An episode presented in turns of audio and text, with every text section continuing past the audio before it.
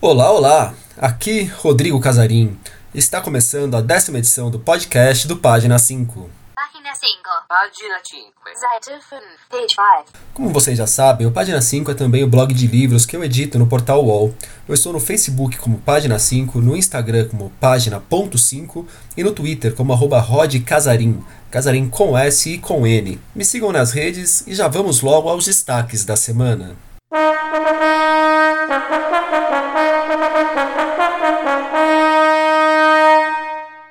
O novo romance de Altair Martins. Sarau com imigrantes africanos em São Paulo. Destaques do Grupo Companhia das Letras e da Todavia para novembro. Herta Miller, Nelson Rodrigues e uma coletânea com criaturas de nosso folclore nos lançamentos e Edgar Allan Poe nas dicas de leitura.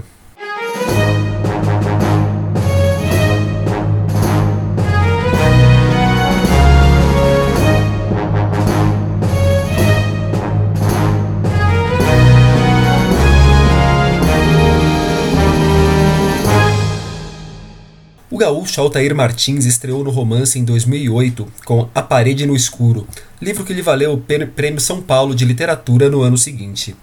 Em 2014, o autor lançou seu segundo romance, Terra Avulsa. Agora, em 2019, ele publica seu terceiro livro no gênero, Os Donos do Inverno, que sai pela Não Editora. É o braço de literatura brasileira da Dublinense. Vocês conhecem a Dublinense, creio eu. Na obra, o autor discute questões familiares a partir de uma viagem pelo sul do nosso continente, saindo do Brasil e passando pelo Uruguai e pela Argentina. O Altair contextualizou o novo livro dentro da produção enquanto romancista aqui para o blog. Bom, se no meu primeiro romance, A Parede no Escuro, de 2008, eu discutia as questões uh, da família brasileira, lá eu fazia, sobretudo, o esfarelamento da figura paternal, revelando quanto essa figura, após a ditadura militar, acabou perdendo seus valores. E um, o que desagou depois no livro Terra Avulsa, de 2014, no qual acabei discutindo as questões relativas à mãe, à terra pátria, ao desapego que perpassa o nosso povo em relação a ser brasileiro. Agora, no meu terceiro romance, Os Donos do Inverno, eu coloco dois irmãos, o professor Elias e o taxista Fernando, num táxi depois de terem roubado a ossada do irmão mais velho, o falecido jockey C. Martins, eles partem para o Uruguai para a Argentina, dividindo um frio, tudo para assistir a uma corrida de cavalos na grande noite de Turf é, de Buenos Aires. O que talvez possa acontecer é que Fernando Elias, mais do que discutirem suas culpas, possam finalmente velar um corpo, fechar um luto nesse romance que se passa em quatro dias e que é feito de pura aventura. Antes de ser romancista, Altair já era um nome bastante conhecido por conta de seus contos e crônicas. Chegou algumas vezes à final do Jabuti, venceu também o Prêmio Açorianos. Para quem é de Caxias do Sul ou dos arredores, no dia 31 deste mês ele lança Os Donos do Inverno aí na cidade. O lançamento acontecerá na livraria do Arco da Velha a partir das 19 horas. Curte um sarau? No próximo domingo, dia 27 de outubro, a partir das 18, vai rolar no Sesc Piranga, em São Paulo, o Sarau Africance. O evento terá participações de artistas que imigraram para o Brasil vindo de diversos países da África. Subirão ao palco poetas, músicos, bailarinos, performances no geral. Eis os artistas que irão se apresentar: Chavonga e Hermi Panzo, de Angola, Edo Filho, do Togo, Eric Kalonji e Prudente Kalambai, da República Democrática do Congo, Hélio Ramalho, de Cabo Verde, Lena Bauli, de Moçambique, Mariana Câmara, de Guiné, Induzo, desculpa, Induzu, mais uma vez, Induduzu, da África do Sul, e Xambuí Uetu, do Congo. Congo e República Democrática do Congo são países diferentes, importante lembrar. A entrada é gratuita. Algumas editoras costumam mandar para os jornalistas uma lista com livros que lançarão no mês seguinte.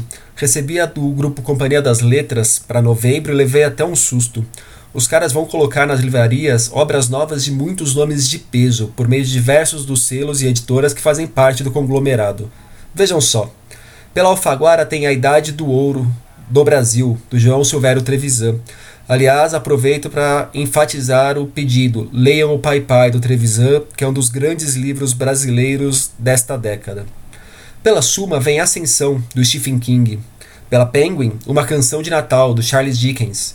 Pela Companhia das Letrinhas, A Água e a Águia, do Mia Couto. E pela própria Companhia das Letras, destaco Sete Pesos Pesados.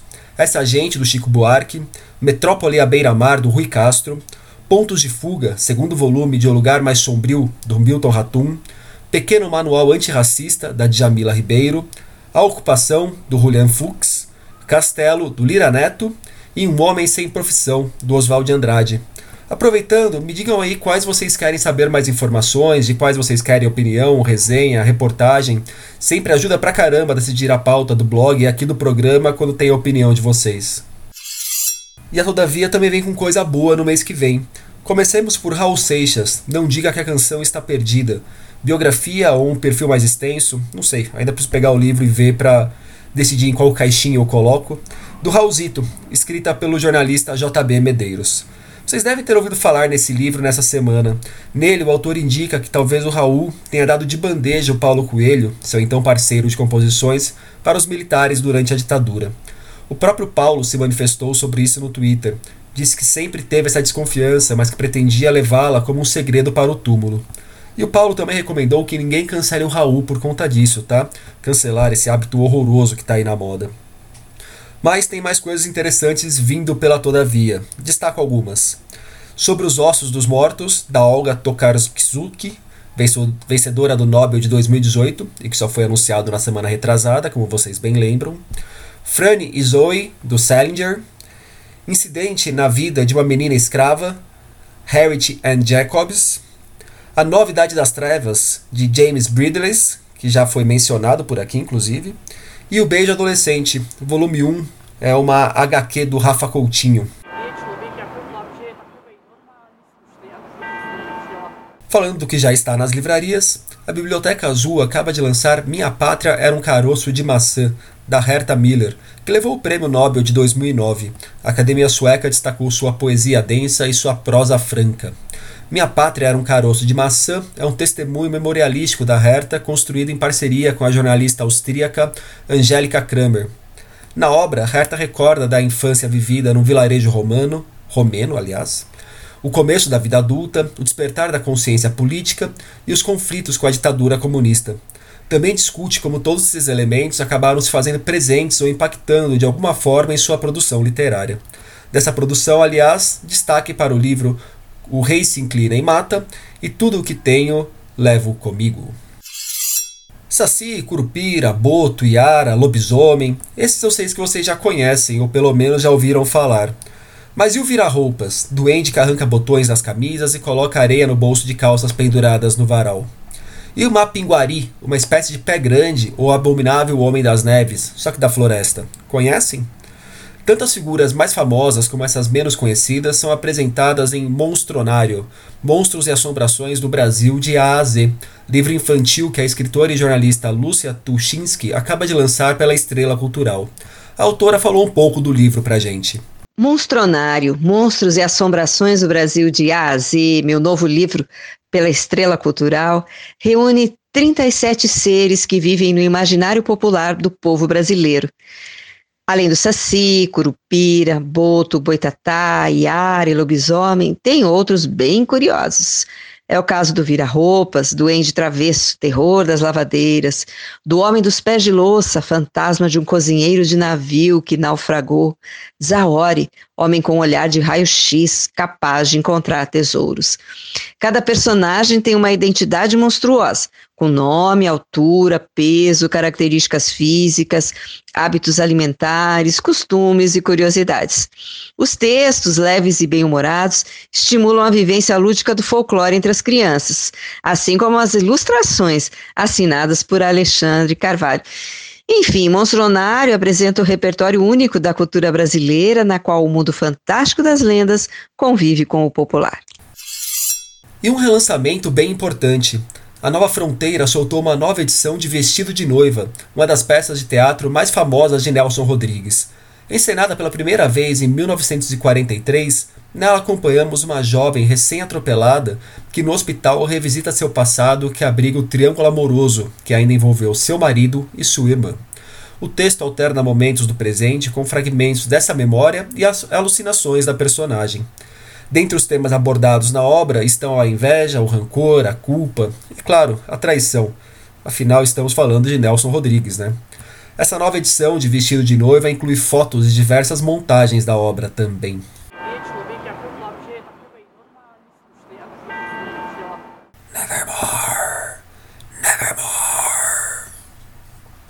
Neste mês se completa 170 anos da morte de Edgar Allan Poe, um dos maiores escritores da história dos Estados Unidos. Por conta da data, minha dica de leitura é O Corvo e suas traduções, volume organizado por Ivo Barroso e publicado pela SESI São Paulo. O Corvo foi escrito em 1845 e se transformou num dos poemas mais famosos da língua inglesa. E da literatura universal, né? Não é exagero dizer. Nele, o narrador lamenta a perda de Leonora, sua amada, num texto de tom melancólico, soturno, lúgubre, pontuado por grasnados de um corvo que diz: Nunca mais, nunca mais, nevermore. O Corvo e suas traduções é interessante porque apresenta várias versões para o poema do Edgar Allan Poe, e não só as versões em português. Há, por exemplo, a famosa tradução de Charles Baudelaire para o francês. Na nossa língua, destaque para duas versões feitas por Machado de Assis e por Fernando Pessoa. Se uma das graças de um livro como esse é ver como diferentes tradutores trabalharam o texto original, vejam só a diferença que há na última estrofe de O Corvo nas versões em português feitas por Machado e por Pessoa. Vou começar lendo para vocês o Machado. E o corvo aí fica, ei-lo trepado, no branco mármore lavrado, da antiga Palas, ei-lo imutável, ferrenho. Parece, ao ver-lhe, o duro senho. Um demônio sonhando, a luz caída, do lampião sobre a ave aborrecida. No chão espraia a triste sombra, e fora daquelas linhas funerais que flutuam no chão, a minha alma que chora, não sai mais, nunca, nunca mais. E agora do Fernando Pessoa.